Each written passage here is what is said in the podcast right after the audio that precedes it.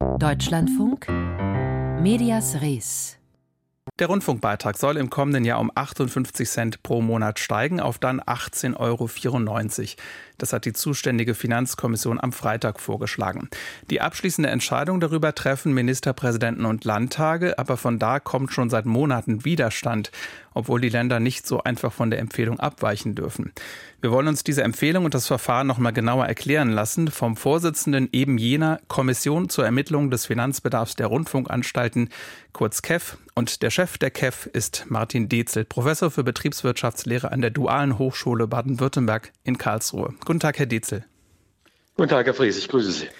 Lassen Sie uns zunächst über das Verfahren reden. Eigentlich sieht die Verfassung vor, dass die Länder sich an ihren Vorschlag halten müssen, damit der Staat nicht mit Geldkürzungen drohen kann, um genehmes Programm zu bekommen.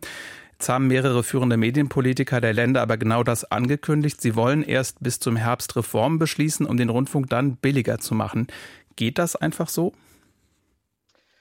Äh, das Verfahren ist ja ein Verfahren, das vom Verfassungsgericht mehrfach bestätigt worden ist. Zuletzt 2021 äh, im Zusammenhang mit äh, der Anhebung auf die 1836, die ja dann vom Verfassungsgericht auch durchgesetzt worden sind. Und äh, diese, dieses Vertrauen, das in dieses Verfahren äh, gesetzt wird, das hängt damit zusammen, dass es von vielfältigen Regelungen letztendlich so ausgestaltet und bestimmt wird, wie es heute aussieht. Das fängt damit an, dass die, das Verfassungsgericht ja äh, auf der Grundlage des äh, Grundgesetzes den Anstalten eine funktionsgerechte Finanzierung äh, zugebilligt und diese funktionsgerechte Finanzierung die hängt vom Begriff her an dem Auftrag der Länder. Das heißt, die Länder, die jetzt über Reformen nachdenken, hatten bei der Auftragsformulierung der letzten, dem dritten Medienänderungsstaatsvertrag, bereits Möglichkeiten gehabt, äh, hier in ihrem Sinne zu agieren. Das, worüber wir jetzt reden, ist ja bereits von allen 16 Ländern unterschrieben und entschieden. Und der nächste Schritt ist, dass es keine Überfinanzierung geben kann, also auch einen Schutz der Beitragszahler, weil das gegen EU-Beihilferecht verstoßen würde. Insoweit haben wir zwei sehr wichtige Banken. Aber der Punkt und ist doch, dass die Länder jetzt sagen, wir wollen im Herbst einen neuen Auftrag beschließen und dann müssen Sie von der KEF nochmal neu durchrechnen. Geht das denn so oder halten Sie das für nicht machbar? Also einen neuen Auftrag beschließen können die Länder ja immer. Äh, wie man da schon sieht, ein dritter Medienänderungsstaatsvertrag zeigt ja, dass es hier auch schon verschiedene Änderungen gab. Äh, der Punkt ist nur der, wann ist das äh, beitragsrelevant? Und äh, beitragsrelevant kann nur ein Auftrag sein, der auch eine entsprechende rechtssichere Basis hat. Das heißt, der dritte Medienänderungsstaatsvertrag war bereits von allen äh, 16 Ministerpräsidenten und Präsidentinnen unterschrieben, bevor er für die Anmeldung und die Berechnung der KIF relevant wurde. Das, was jetzt diskutiert wird, sind ja Reformvorhaben, also Überlegungen, Wünsche, Modelle, die aber in keiner Form in irgendeiner Rechtssicherheit vorhanden sind. Und ohne Rechtssicherheit können damit weder die Anstalten anmelden, noch kann die KEF auf der Grundlage einen Beitrag berechnen. Und wenn die Länder jetzt das im Herbst hinkriegen würden, da sind ja viele Unsicherheiten mit verbunden, ähm, dass dann sozusagen zwei, drei Monate vor Inkrafttreten des neuen Rundfunkbeitrags, das halten Sie nicht für realistisch? Also ich will es mal so formulieren, es ist eine sehr sportliche Vorstellung. Äh, denn letztendlich muss ja, wenn der neue Auftrag kann ja nicht an sich direkt zu einem Beitrag führen, sondern der neue Auftrag würde bedeuten, dass die Länder, die, die Anstalten wieder neu anmelden müssen, dass diese neue Anmeldung von der KIF wieder im ganz normalen Verfahren zu prüfen ist dann in eine Empfehlung geht und die Empfehlung wieder durch alle 16 Parlamente ratifiziert werden muss. Und dann kann erst äh, der Beitrag rechtskräftig werden. Also das alles in zwei Monaten stelle ich mir spannend vor. Zumal ja dann auch ähm, die, äh, also wenn man das in zwei Monaten dann nicht schafft, dann haben, sind wir am 01.01.2025. Und dann war die Idee dieser äh, Medienpolitiker, dass sie sagen, die Sender sollen erstmal von ihren Rücklagen äh, leben. Reicht das denn lange genug? Also diese Rücklage, damit ist ja die Beitragsrücklage gemeint, die die Anstalten ansparen müssen auf äh, Vorlage der KEF bis Ende 24 aus denjenigen Beiträgen, die über die Planung hinaus eingegangen sind, weil eben der Staat dafür gesorgt hat, dass es weniger Ausfälle gab. Äh, diese Mittel sind von den Anstalten und auch von der KEF für die Phase 25 bis 28 vollständig eingepreist. Ansonsten hätten wir eine deutlich höhere Empfehlung gehabt.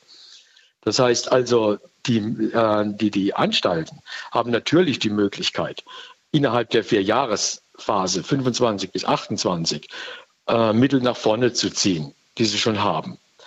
Aber äh, das ist kein zusätzlicher Topf, der verausgabt werden kann, sondern die 58 Cent sind nach Verrechnung dieser Mittel. Das heißt, wenn ich die vorziehe und verausgabe, dann fehlen sie am Ende bis 28.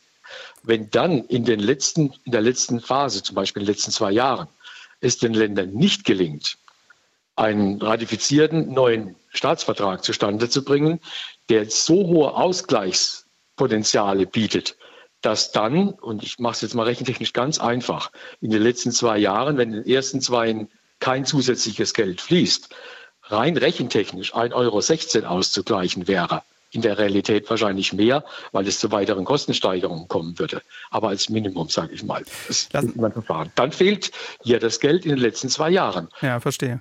Lassen Sie uns mal über die andere Seite sprechen, Herr Dietzel, über die öffentlich-rechtlichen Sender. Ihre Finanzkommission KEF hat geprüft, was die Sender angemeldet haben, was sie bis 2028 an Geld brauchen. Und Sie haben den angekündigten Mehrbedarf um knapp zwei Drittel gekürzt. Warum das und warum so viel? Ähm, also grundsätzlich ist es so, die, es gibt diese Finanzierung der, des ungedeckten Finanzbedarfs. Das waren 2,9 Milliarden. Wir haben 1,8 Milliarden gekürzt und 1,1 Milliarden ist der Betrag, der über die 58 Cent jetzt ausgeglichen werden soll als Empfehlung. Äh, die Kürzung kommt daher, es gibt drei große Punkte. Das eine ist der Aufwand, das andere sind die Ertragspositionen und das dritte ist der Bestand an noch vorhandenen Mitteln aus der 24 auslaufenden Periode. Und wir haben etwa rund 900 äh, Millionen beim Aufwand gekürzt. Wir haben etwa die ähm, Erträge um 300, etwas mehr, 300 Millionen, äh, 600 Millionen schon angehoben und etwa 300 Millionen noch einmal bei den Eigenmitteln, also den Mitteln, die als Reste aus 24 dann da sein sollen, hinzugerechnet. Diese 900 plus 600 plus 300 gibt die 1,8 Milliarden. Also es gibt viele, viele Einzelpositionen, die da eine Rolle spielen.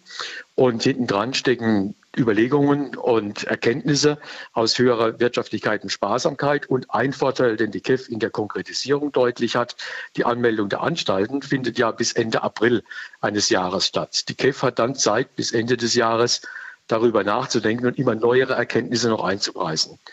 Und die Veränderungen der KEF werden auch alle mit den Anstalten besprochen. Das heißt also, zum Teil sind es einfach aktuellere Erkenntnisse, zum Teil sind es aber auch Vorlagen oder, Vor oder Vorgaben, wo die KIF sagt, das geht wirtschaftlicher oder sparsamer. Lassen Sie uns mal auf einen Punkt schauen. Die ARD hat Einsparungen durch mehr Zusammenarbeit in Aussicht gestellt. Prominent sind gerade die Themen Gesundheit, Verbraucher und Klima sowie auch im Hörspiel. Jetzt ist Ihnen aber unklar, nämlich dem Bericht, ob das wirklich Geld sparen wird. Warum wissen Sie das nicht? Weil in den Anmeldungen dazu keine Zahl steht. Äh, denn die, die Anstalten müssen ja im Rahmen einer Wirtschaftlichkeitsanalyse prüfen, welche äh, Wirkungen, welche Auswirkungen ihre Überlegungen haben. Und zu diesen Überlegungen liegen uns keine Berechnungen vor. Wir hören auch oder nehmen in der Presse erste Daten, die da geliefert sind. Aber inwieweit die jetzt auf vier Jahre gerechnet sind oder andere Zeiträume, inwieweit die belastbar sind, Ausgleichswirkungen haben, ist alles noch nicht klar.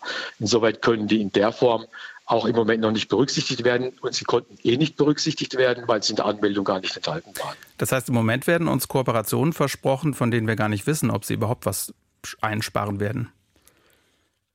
Also es steht das Wort im Raum. Und, okay. und die KEF richtet sich nach dem, was am Ende als Faxen auf dem Papier steht und uns vorgelegt wird.